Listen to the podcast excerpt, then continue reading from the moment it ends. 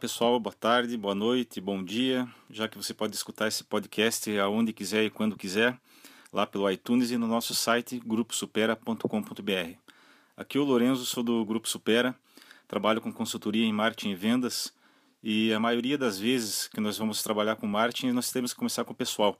E não existe pessoal, um bom recurso humano, se não tiver meta. Se não tiver metas, números na cabeça desse pessoal, nada vai funcionar na tua empresa. Então vamos falar um pouco sobre metas, tá? Eu gosto sempre de programar as minhas metas e também trabalhar com equipe de funcionários, de clientes, é, cinco pontos bem específicos. Então uma meta, quais são as características dessas metas? Essas metas têm que ser específicas. Por exemplo, ah, eu quero melhorar a minha saúde, mas você vai melhorar a saúde como? Deixando de fumar, fazendo exercícios, fazendo uma dieta, é, melhorando a tua alimentação. Você tem que ser específico. Ah, eu quero perder peso Ótimo, então você vai perder peso para melhorar a tua saúde, a tua condição física.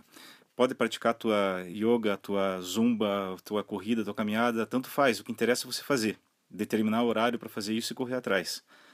Outra característica das metas, elas têm que ser mensuráveis. Ah, eu quero perder peso, como no exemplo anterior eu falei. Então ela tem que ser específica, perder peso para melhorar a minha saúde. Mas quanto peso você quer perder?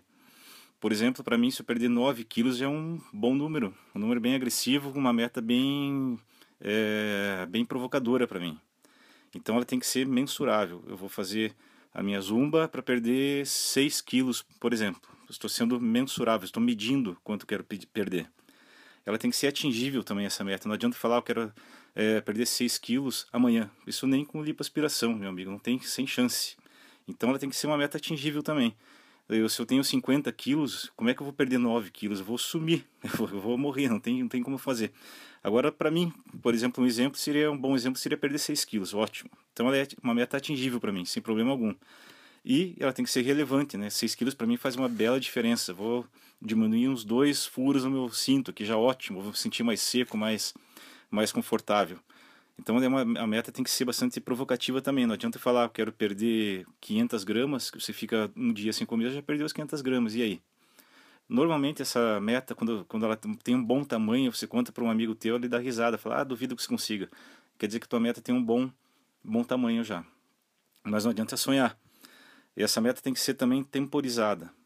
Eu vou perder os 6 quilos é uma meta boa para mim, ela é atingível, ela tem é bem mensurada, são 6 quilos, bem específica, ela tem que ser temporizada. Em quanto tempo eu vou perder esses 6 quilos? Pode ser em dois meses, três meses talvez. Então eu consigo a partir dali começar a medir e começar a me dedicar a isso. Então, pessoal, cinco características importantíssimas das metas para você trabalhar com você e com a tua equipe também. Ela tem que ser específica, tem que ser mensurável, atingível relevante ou provocativa e temporizada, com prazo. Assim você trabalha suas metas de curto, médio e longo prazos. Obviamente que algumas metas é, têm que ser ajustadas de acordo com, com o tempo com que o tempo passa, você, mas você tendo meta lá na frente, você sabe onde vai chegar. Você pode ser é, despedido, desprezado, abandonado, desmotivado, mas você não perdeu o seu objetivo lá na frente. Eu, eu garanto para vocês que vocês vão atingir eu posso garantir pessoalmente que vocês vão atingir. Tendo o objetivo lá na frente, você vai passar por obstáculos, você vai se fortalecer para transpor esses obstáculos, explodir esses obstáculos ou contorná-los, mas você vai conseguir chegar lá. Quando você tem um funcionário que chega na empresa, que tem metas pessoais em melhorar sua casa, melhorar seu carro, sua condição, seu estudo, aí você vai começar a ter uma equipe que realmente trabalha junto com você. E isso a concorrência não imita, é muito difícil imitar. Ainda, falando sobre metas, nós temos que ter, temos que ter metas em, algum, em alguns campos da nossa, da nossa vida. Por exemplo, no campo profissional, no campo financeiro, no campo familiar, no campo espiritual ou religioso e no campo de saúde também. Elas são todas interconectadas. Nós vamos falar mais sobre isso no nosso próximo podcast. Eu sou Lourenço Busato, trabalho no Grupo Supera e desejo muito sucesso a vocês. Um abraço.